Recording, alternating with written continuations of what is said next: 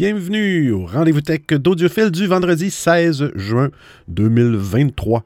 Comme à toutes les semaines, je profite de ce moment pour vous partager les actualités technologiques et parfois scientifiques que j'ai vues passer depuis notre dernier rendez-vous. J'espère que ça va bien. Hein, les actualités météorologiques aussi hein, et écologiques. Toujours. Euh, au Québec, on est toujours avec les feux de forêt, ça, s'améliore un petit peu, mais on n'est pas sorti du bois, hein, pour pas faire de, de. Non, mais euh, non, on dirait que bon, c'est toujours selon la météo, selon la pluie, selon les vents. Il y, a des, endroits que ça s'améliore, puis il y a d'autres endroits que ça va pas très bien. C'est le début euh, de la saison des feux de forêt. on espère que tout, euh, que tout va bien se passer. On est, on est avec vous, les personnes qui sont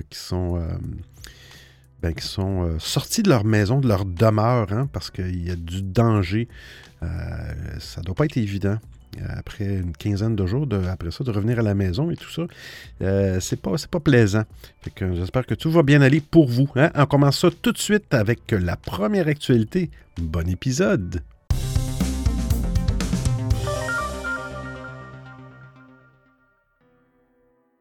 Windows 12, le nouveau système d'exploitation, sera bientôt lancé. L'arrivée prochaine de Windows 12 a été confirmée par plusieurs informateurs, mais Microsoft reste encore très mystérieux à ce sujet.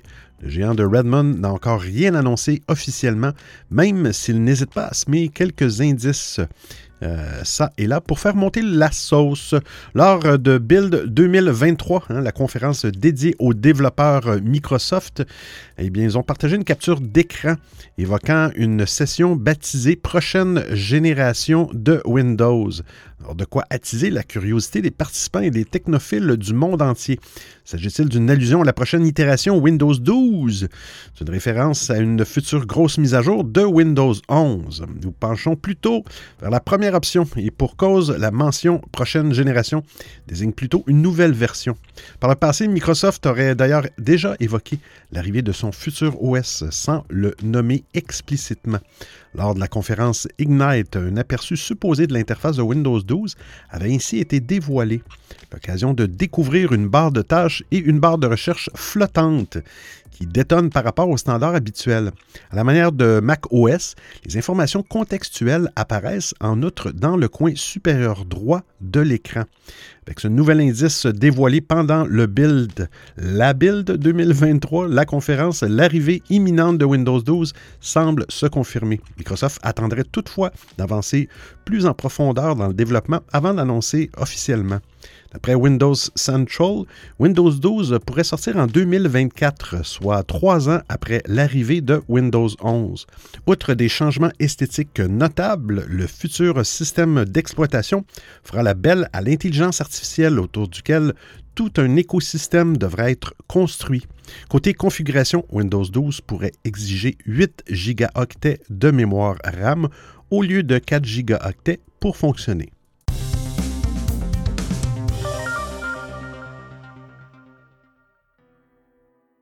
Microsoft annonce une nouvelle Xbox. Microsoft a annoncé le lancement mondial de la nouvelle Xbox Series S Carbon Black. Cette mise à jour de la console de salon offrira un espace de stockage de 1 Teraoctet, doublant ainsi la capacité de la Xbox Series S standard, tout en conservant le même niveau de performance.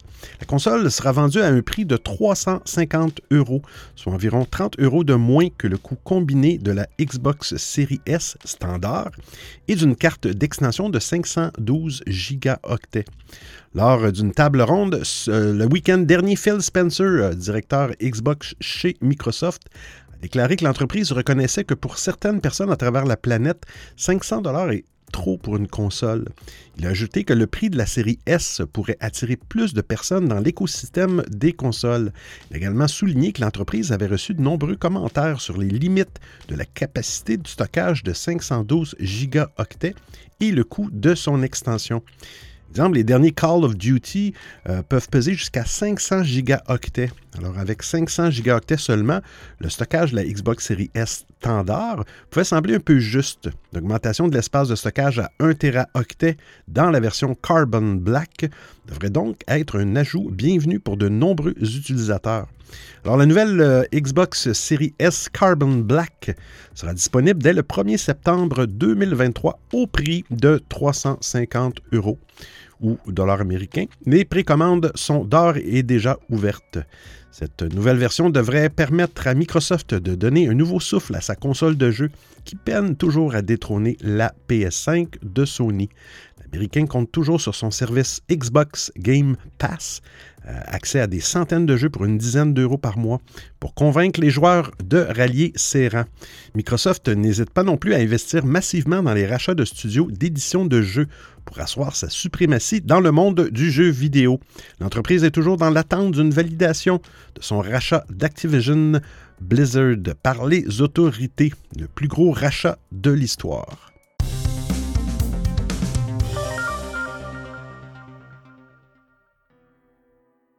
Des améliorations gratuites pour les AirPods d'Apple. On parle ici des petits écouteurs Bluetooth sans fil. Apple a récemment annoncé que sa deuxième génération d'AirPods Pro bénéficiera de trois améliorations majeures. Le volume personnalisé, la détection des conversations et l'audio adaptatif. l'audio adaptatif est un nouveau mode qui combine la réduction active de bruit et le mode transparence. Comme son nom l'indique, il ajuste dynamiquement le niveau sonore en fonction de l'environnement. La fonction de volume personnalisé utilise l'apprentissage automatique pour analyser l'environnement sonore tout en prenant en compte les préférences d'écoute. Ainsi, elle ajuste automatiquement le son pour une expérience personnalisée. L'une des améliorations les plus intéressantes est l'ajout de la détection des conversations. Cette fonctionnalité réduit les bruits ambiants tout en mettant l'accent sur les voix qui se trouvent en face de vous, ce qui facilite les conversations sans avoir à retirer vos écouteurs. Apple n'a pas oublié les autres modèles d'AirPods. La société affirme avoir mis à jour la fonction de basculement automatique pour réduire le temps de connexion entre les différents appareils Apple.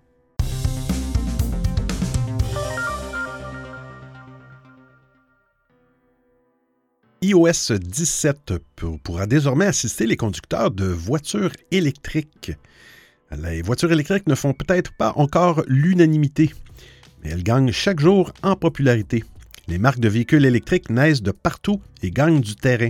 Mais la recharge demeure un problème majeur. Des politiques sont mises en place pour implanter plus de bornes de recharge, mais ne sont pas toujours accessibles. C'est justement le problème que veut résoudre Apple avec son tout nouveau planificateur d'itinéraire. La WWDC de l'année 2020 a d'ailleurs euh, été l'occasion pour l'entreprise à la pomme de lancer la fonction routage véhicule électrique. Celle-ci permet au conducteur d'avoir une idée des bornes de recharge disponibles sur son itinéraire et qui sont compatibles avec sa voiture. L'invention euh, d'Apple donne aussi la possibilité de suivre le niveau de charge de sa voiture. Toutefois, cette fonctionnalité était disponible uniquement euh, sur un nombre limité de modèles de marques de voitures électriques. Les deux premiers élus étant la Ford Mustang Mach-E et la Porsche Taycan. Avec iOS 17, les utilisateurs peuvent désormais enregistrer des cartes et s'en servir même en absence d'accès à Internet. Par ailleurs, l'application devrait permettre de localiser avec exactitude les bornes de recharge. Une fois la mise à jour euh, logicielle euh, iOS 17 effectuée sur l'iPhone, il suffit d'utiliser Apple Maps pour choisir une liste de réseaux pour la recharge de la voiture électrique. Parmi les options les plus récurrentes, on retrouve notamment Supercharger de Tesla, ChargePoint et Electrify America. En fonction du réseau choisi par le conducteur depuis son téléphone, Apple Maps devrait être en mesure de lui fournir des informations pertinentes sur les bornes de recharge telles que les bornes présentes sur l'itinéraire, le nombre de stands à chaque borne et le taux d'occupation des stands. Par ailleurs, Apple Maps va beaucoup plus loin puisqu'il indique au conducteur les options de charge qui correspondent au véhicule en fonction de son modèle. Il convient toutefois de rappeler que cette dernière fonctionnalité n'est pas encore effective sur tous les modèles, tous les modèles de voitures électriques. Cette mise à jour d'Apple Plan n'est pas la seule amélioration d'Apple pour les voitures. CarPlay a également eu droit à sa part de nouveautés avec l'annonce de SharePlay, une fonctionnalité qui simplifie les trajets.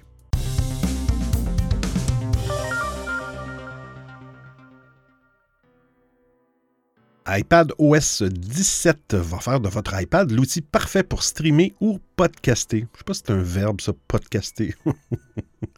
Mais bon, durant sa conférence WWDC 2023, hein, le 5 juin dernier, Apple annonçait iPad OS 17. La nouvelle version du système d'exploitation euh, sera capable de prendre en charge nativement les webcams et micros externes via la prise USB-C des iPads. Ce support se fera en outre sans avoir besoin d'installer préalablement un quelconque pilote. La connexion fonctionnera simplement en plug and play comme sur un Mac avec une reconnaissance instantanée du périphérique branché, y compris s'il provient d'un fabricant tiers et même si on l'utilise avec un adaptateur USB-A vers USB-C. Comme le souligne 9 to 5 Mac, cette nouveauté fait figure de nouvelle étape franchie pour les iPads, alors qu'iPadOS 16 avait déjà introduit l'API Driver Kit, permettant aux fabricants d'accessoires tiers de créer des pilotes spécifiques pour rendre plus facilement leurs produits compatibles. iPadOS 17 va donc plus loin même si tous les périphériques USB ne seront pas nécessairement éligibles. Comprenez que certaines webcams et que certains modèles de micros resteront incompatibles malgré tout.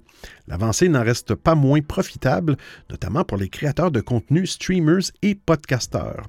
Apple a par ailleurs indiqué que les développeurs pourront euh, tirer parti de ces accessoires dans leurs applications en passant par l'API AV Foundation doit être Audio Video Foundation. On apprend en outre qu'avec iPad OS 17, les applications pourront faire pivoter les vidéos provenant des caméras externes et intégrées, tout en permettant aux utilisateurs de choisir l'entrée audio ou encore d'optimiser l'annulation de l'écho, entre autres.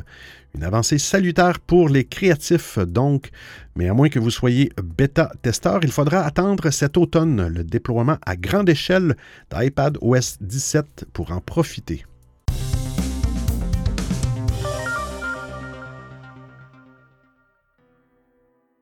Google Photo, une nouvelle fonctionnalité étonnante.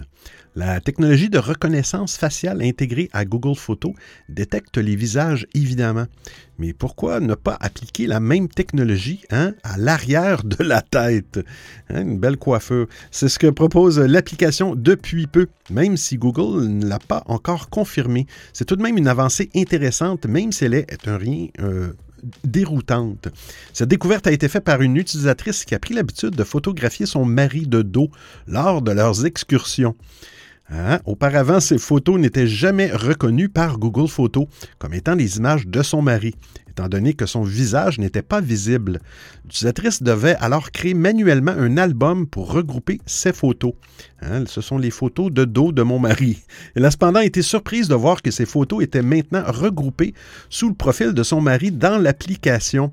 La reconnaissance se fait grâce à des techniques avancées d'apprentissage automatique, bien que Google n'ait encore rien annoncé officiellement à ce sujet. L'hypothèse la plus probable est que Google a créé un modèle entier de la tête du mari en se basant sur des vidéos et d'autres photos où son visage n'était que partiellement visible.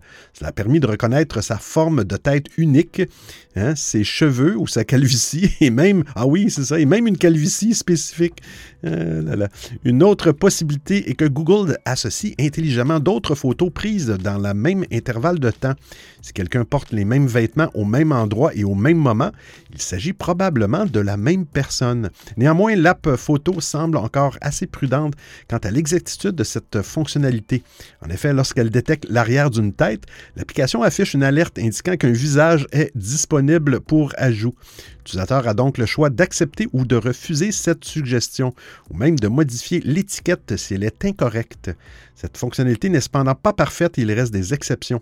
environ 80% des photos du mari de madame euh, prises de dos ou montrant un visage partiel ont été correctement reconnues.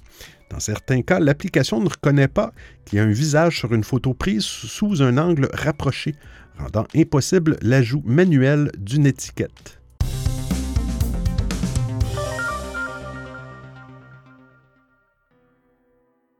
WhatsApp va devenir un véritable réseau social.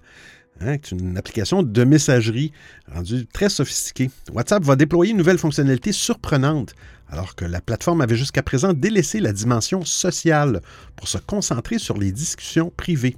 Elle s'apprête à changer de cap. Alors, ce 8 juin 2023, l'entreprise de Mark Zuckerberg a officialisé l'arrivée des chaînes de discussion communautaires, similaires à celles que l'on peut déjà trouver sur certaines plateformes comme Telegram. Ces dernières permettront aux utilisateurs de consulter des informations partagées publiquement par d'autres utilisateurs ou des entreprises de manière simple, fiable et privée au sein de l'application.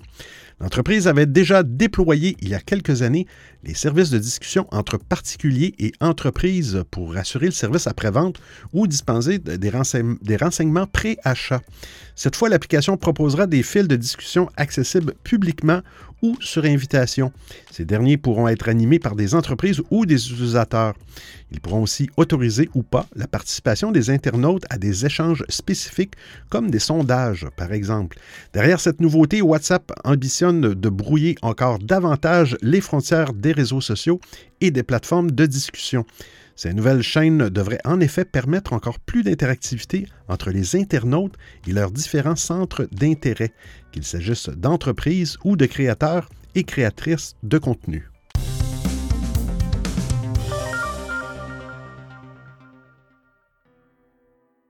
Ah, si vous saviez ce que TikTok fait avec votre téléphone. Oh. Auditionné par euh, la commission d'enquête euh, influence du Sénat le 8 juin dernier pour répondre à des questions éthiques et sécuritaires, des représentants de TikTok ont apporté des réponses parfois inquiétantes. Durant cette audition, Éric Garando, directeur des affaires publiques de TikTok, et Marlène Mazur, directrice générale des opérations France, Benelux et Europe du Sud, ont défendu le réseau social sur divers sujets, de la politique à la protection de la vie privée des utilisateurs. Un des moments forts de l'audition a été la défense de TikTok par Éric Garando sur l'absence de lien de l'entreprise avec le gouvernement chinois.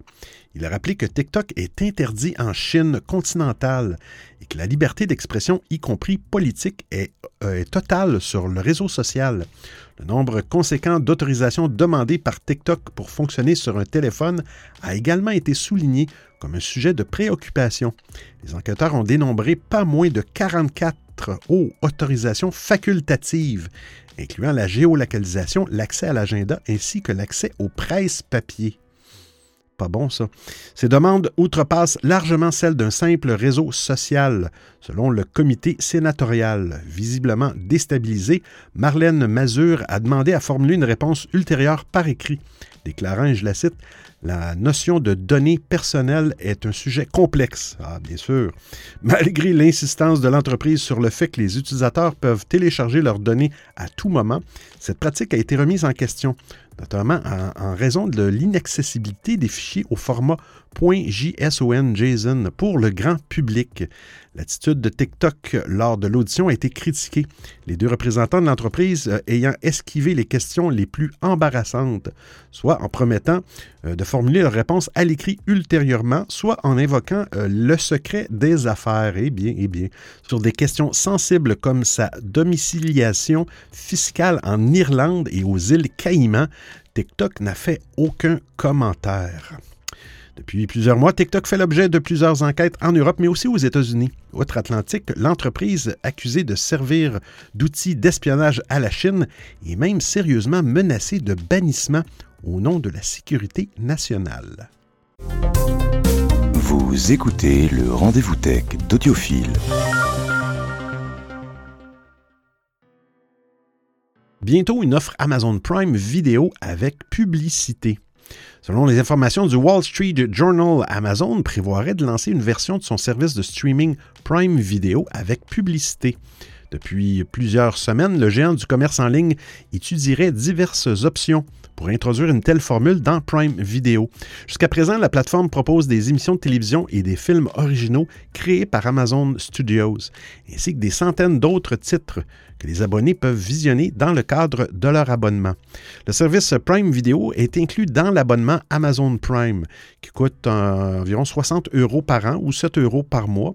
Cet abonnement inclut euh, bien d'autres services comme Amazon Music, un abonnement à Twitch, par mois et bien d'autres choses encore. Forcément, face aux tarifs pratiqués par Netflix, Disney et consorts uniquement pour un accès à la plateforme vidéo, euh, Prime Video est bien moins rentable. L'entreprise réfléchirait donc à une formule donnant accès uniquement à Prime Video avec de la publicité pour un tarif plus abordable.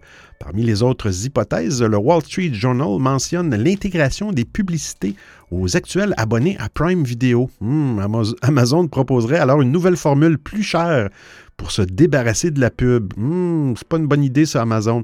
Après avoir attiré des millions de clients sur leur service, les plateformes de streaming commencent à chercher toutes les méthodes pour gagner en rentabilité. Netflix est le premier à avoir dégainé son offre avec publicité, suivi par Disney ⁇ seulement aux États-Unis pour le moment. Contrairement à Netflix ou Disney, Amazon dispose d'autres leviers de croissance que son service de streaming. L'entreprise dégage surtout ses revenus la distribution en ligne. Prime Video incarne surtout un produit d'appel permettant d'attirer les clients vers l'abonnement Amazon Prime et déclencher le réflexe Amazon lorsque l'on songe à acheter un bien ou un service.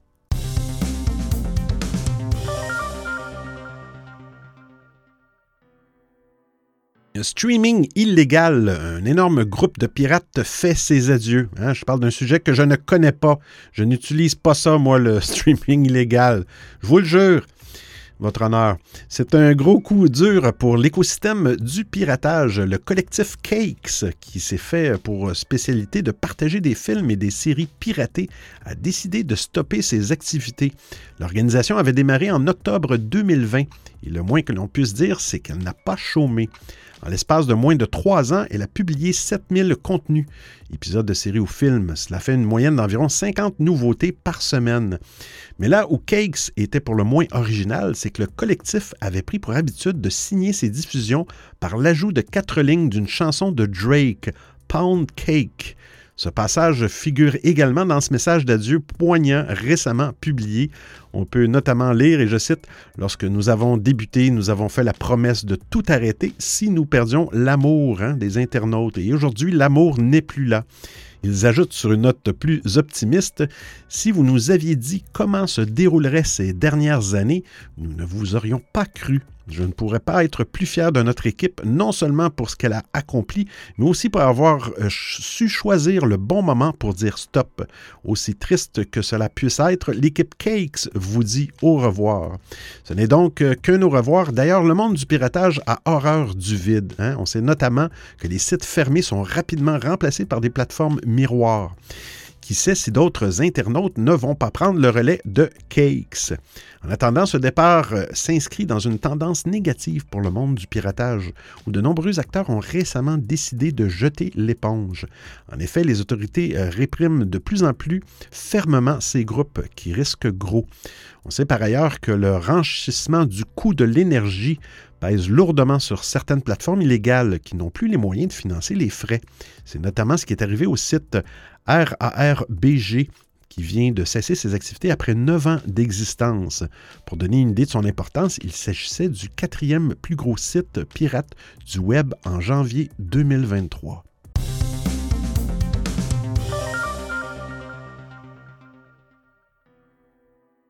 L'intelligence artificielle remplace déjà des travailleurs humains. L'intelligence artificielle est à la fois une source de fascination et d'inquiétude. Et s'il y a inquiète, c'est en partie parce que certains modèles sont devenus tellement performants qu'ils menacent de rivaliser avec l'intelligence humaine. En tout cas, les pertes d'emplois à cause de l'IA sont déjà une réalité, comme le montre une étude américaine réalisée par Challenger Gray and Christmas. Quel nom d'entreprise? Une entreprise spécialisée dans les ressources humaines. Challenger Gray and Christmas. Plus précisément, euh, l'étude s'est penchée sur euh, les suppressions de postes annoncées aux États-Unis au mois de mai. D'après les données publiées, 80 000 suppressions de postes auraient été annoncées durant ce mois, soit une hausse de 20% par rapport au mois d'avril et une hausse de 287% en glissement annuel. Une hausse qui est largement due au contexte macroéconomique. Et ce n'est que le début, selon une étude réalisée par Goldman Sachs, qui a analysé les tâches de plus de 900 postes. Près de deux tiers des emplois aux États-Unis seront exposés à un certain degré d'automatisation par l'intelligence artificielle. Mais la banque a aussi précisé dans son rapport que toutes ces automatisations ne conduiront pas à des licenciements. Hein, et je cite, bien que l'impact de l'intelligence artificielle sur le marché du travail soit susceptible euh, d'être important, la plupart des emplois et des industries ne sont que partiellement exposés à l'automatisation et sont donc plus susceptibles d'être complétés et que remplacés par l'IA, indiquait aussi Goldman Sachs dans le rapport publié en avril. En tout cas, si l'émergence de, de l'IA menace des emplois, il en crée aussi de nouveaux. Les entreprises qui ont flairé le potentiel de cette technologie après le buzz généré par ChatGPT recrutent désormais à tour de bras. C'est par exemple le cas dans le secteur bancaire. Dans un précédent article, euh, par exemple, une étude selon euh, laquelle JP Morgan aurait publié plus de 3500 offres d'emploi en lien avec l'IA entre février et avril. Citigroup, quant à lui, aurait publié 2100 offres d'emploi. Sinon, l'émergence des chatbots comme ChatGPT a aussi créé un nouveau type de poste, celui de prompt engineer, hein? un ingénieur de prompt, de questions. Et sur les plateformes de cours en ligne, des spécialistes se sont transformés en professeurs d'intelligence artificielle. En effet, de plus en plus de recruteurs considèrent que le fait de maîtriser ChatGPT et les IA similaires peut être un avantage pour un candidat.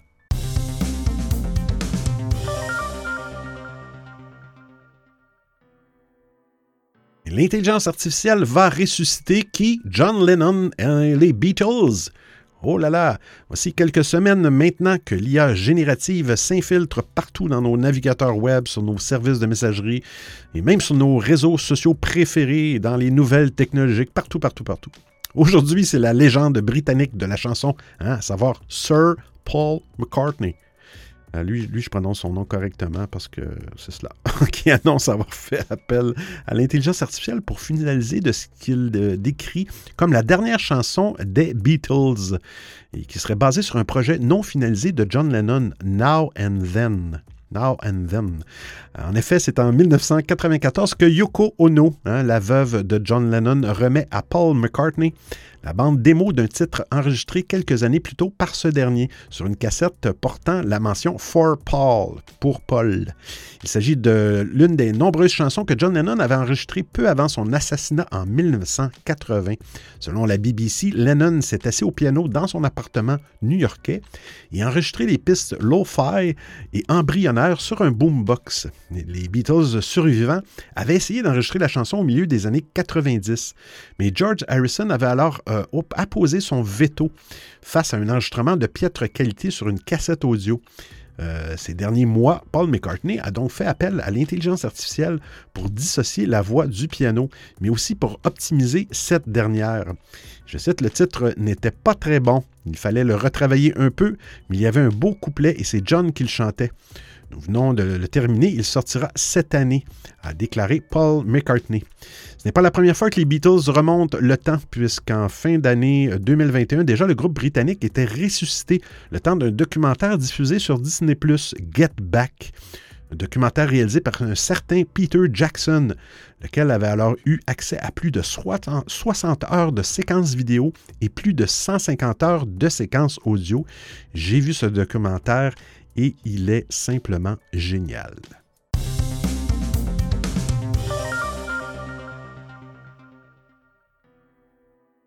À 14 ans, il devient développeur chez SpaceX.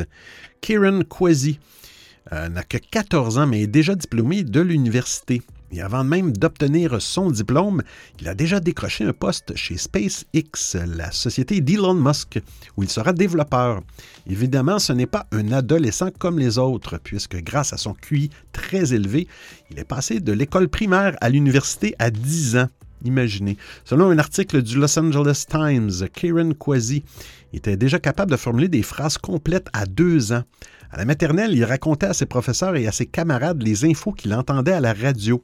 Lorsque le jeune Kwasi a eu 10 ans, il devint évidemment que le cursus scolaire ordinaire ne lui conviendrait pas. L'enfant s'ennuyait à l'école. Alors ses parents, euh, ainsi que son pédiatre, se sont mis d'accord pour qu'il fasse des études plus poussées. Le problème, c'est qu'il n'est pas évident de trouver une université pour un enfant de 10 ans aux États-Unis. Finalement, le jeune Kieran Kwasi est accepté dans un community college, une université publique, avant d'être transféré à l'université de Santa Clara en Californie. Il est aujourd'hui le plus jeune diplômé de cette université ayant obtenu son bachelor. Il sait déjà où il va travailler. Il y a sept semaines, le jeune surdoué a indiqué sur Instagram qu'il se préparait à un important entretien d'embauche. Et en mai, il annonçait à ses followers qu'il avait été accepté par SpaceX l'une des entreprises les plus cool de la planète. Kieran Kwasi occupera un poste de développeur au sein de la société d'Elon Musk. Il va déménager dans l'État de Washington avec sa mère, puisque c'est dans cet État qu'il travaillera avec l'équipe de Starlink. Je cite, Je suis vraiment excité pour ce nouveau chapitre de ma vie, a déclaré l'adolescent.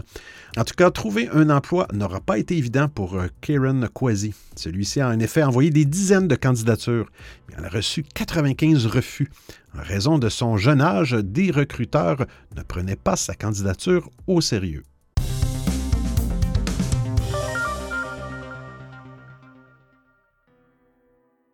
Marcher 10 000 pas par jour ne sert à rien. Hein? Ça fait que si vous êtes en train de faire de l'exercice en m'écoutant, arrêtez de marcher, ça sert à rien. Ben, ils disent dans l'article que pour euh, marcher 10 000 pas pour rester en bonne santé n'est pas forcément nécessaire. Et c'est la science qui le dit, mais continuez à marcher, vous allez, vous allez comprendre dans l'article. Selon une récente étude publiée dans la revue JAMA Internal Medicine, le nombre de pas quotidiens optimal pour s'assurer euh, d'une bonne santé se situerait entre 6 000 et 8 000. Le risque d'accident cardiovasculaire réduirait de moitié en passant de 3 000 à 8 000 pas par jour. Au-delà, marcher plus deviendrait anecdotique, voire contre-productif, avec une légère augmentation de la mortalité, note l'étude. Des résultats qui sont toutefois à prendre avec des pincettes tempèrent l'OMS. Marcher durant des heures n'aurait concrètement que peu d'intérêt si vous avez pour objectif de maximiser votre activité au quotidien. Même chose pour les personnes âgées euh, pour qui l'objectif de pas idéal diminuerait au fur et à mesure de l'âge. À partir de 60 ans, 7000 pas suffisent. Si 8000 pas suffisent à assurer une hygiène de vie optimale, on peut se demander pourquoi les montres et les bracelets connectés hein, s'évertuent à nous encourager à passer le cap des 10 000 pas. Cette règle tient son origine d'une campagne publicitaire japonaise du milieu des années 1960 quand même. En plein Jeux olympiques de Tokyo, la marque Manpo Kai avait lancé l'un des premiers podomètres personnels de l'histoire en fixant cet objectif arbitraire des 10 000 pas, soit environ 8 km quand même. Un modèle suivi depuis lors par le reste des entreprises technologiques. Reste qu'aujourd'hui, cet objectif est parfois difficile à atteindre, surtout en ville. Mais ne vous y méprenez pas, marcher est bon pour la santé. Les bienfaits de l'activité physique ont été euh, plusieurs fois démontrés par la science. Dès les premiers pas, la marche favorise la libération d'endorphines dans le cerveau, améliore l'équilibre, renforce les muscles inférieurs et fortifie votre corps. Elle permet aussi de booster notre système immunitaire en réduisant les risques de tomber malade et facilite l'élimination de graisse. Pas de graisse. En revanche, le nombre de pas ne joue pas rôle déterminant sur notre santé. Il sera en effet beaucoup plus efficace de marcher 30 minutes par jour à un rythme soutenu, hein, en accélérant la cadence de sorte qu'il devient difficile de tenir une conversation en même temps que vous marchez.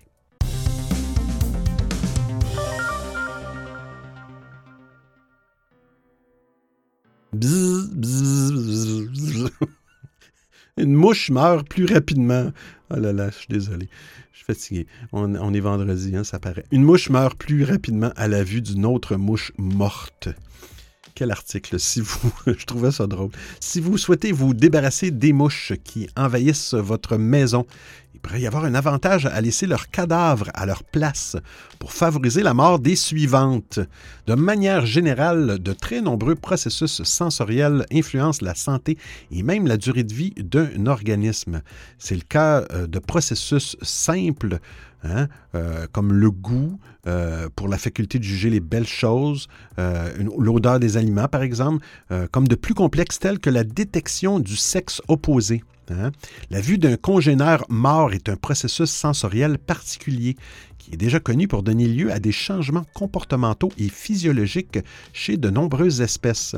Des recherches précédentes avaient déjà démontré que lorsque les mouches vivantes voient, et dans une moindre mesure sentent, un excès de mouches mortes dans leur environnement, elles deviennent aversives aux autres mouches et elles présentent des changements physiologiques aigus et chroniques importants, y compris une diminution rapide de la graisse. Ah, stockée et, de la résistance à la famine, ainsi qu'une mortalité chroniquement accrue. Plus important, leur durée de vie diminue drastiquement. Pour comprendre la raison pour laquelle ce processus sensoriel accélère la mort d'une mouche, les chercheurs ont injecté dans des mouches vivantes une protéine fluorescente. Ils leur ont par la suite montré des congénères mortes. Ils ont ainsi pu observer quelle partie du cerveau des mouches vivantes s'activait particulièrement à la vue des cadavres. Il s'agit de deux types de neurones réceptifs à la sérotonine, les R2 et R4, et non pas les R2D2, plus précisément le récepteur 5HT2A. Je savais que c'était lui, moi. Afin de confirmer euh, que l'activation de ces deux neurones ainsi découvertes est la cause de l'accélération de la mort, ben, les scientifiques ont réalisé un test complémentaire en activant artificiellement ces neurones chez des mouches n'étant pas en contact avec la mort. Leur durée de vie a été réduite de la même manière. Les scientifiques espèrent que ces résultats permettront d'ouvrir la voie à d'autres recherches qui permettront de mieux comprendre le fonctionnement de notre cerveau et notre processus de vieillissement, notamment pour les personnes exerçant un métier difficile socialement, voire en exposition directe avec la mort, par exemple les soldats et les urgentistes. Alors j'espère que vous appréciez le format et le contenu de l'émission. Si vous avez des suggestions d'actualité, des commentaires, vous voulez m'envoyer un message audio ou simplement me payer un café, eh bien c'est très simple. Vous trouverez tous les liens sur www.audiophile.com.